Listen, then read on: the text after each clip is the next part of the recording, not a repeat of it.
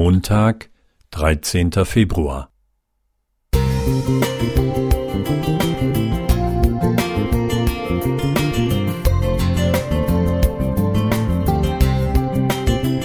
Ein kleiner Lichtblick für den Tag.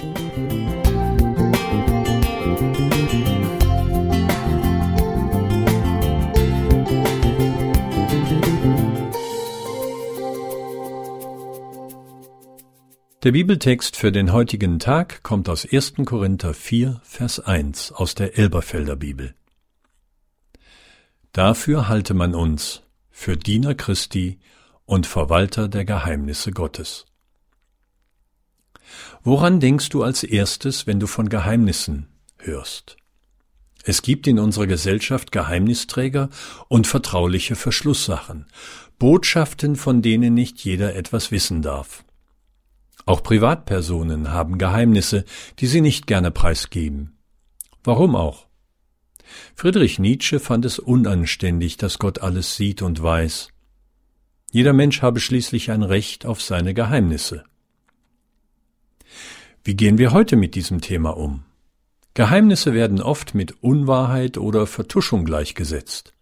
Mitunter wird ein anvertrautes Geheimnis zur Bürde. Der Nachsatz Aber bitte sag es nicht weiter kann einen aber auch mit Stolz erfüllen. Sonst weiß es keiner, doch ich wurde als vertrauenswürdig eingestuft. Anschließend wollen wir das Anvertraute nicht selten ein wenig mit anderen teilen. Natürlich reden wir nicht von Tratsch. Dabei ist allein schon die Mitteilung, dass ich etwas weiß, es aber nicht sagen kann, bereits unangebracht. Zurück zu unserem Eingangstext. Das Evangelium war nie vertrauliche Verschlusssache und sollte jedem Menschen zugetragen werden. Es liegt jedoch in der Natur der Sache, dass offensichtliche Erkenntnisse nicht immer den Reiz besitzen, verbreitet zu werden.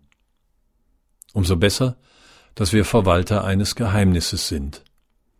Die Botschaft der Erlösung ist nicht vollständig zu erfassen. Gott ist zwar Welten entfernt, aber er ist auch als Mensch auf diese Erde gekommen, um uns nahe zu sein. Das Geheimnis des Glaubens ist aus diesem Grunde anders, als wir es vermuten. Jeder darf es kennen. Es ist öffentlich und bleibt trotzdem geheimnisvoll. Gott möchte, dass wir es teilen und anderen den Zugang zu ihm bereiten.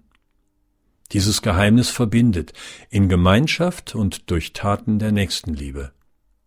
Hier liegt der Unterschied. Teilen wir dieses Geheimnisvolle mit? Leider ist unser Mitteilungsbedürfnis über das göttliche Geheimnis nicht immer so ausgeprägt. Vielleicht ermutigt uns die Aussage Albert Einsteins, das Schönste, was wir erleben können, ist das Geheimnisvolle. Wolfram Gauger Musik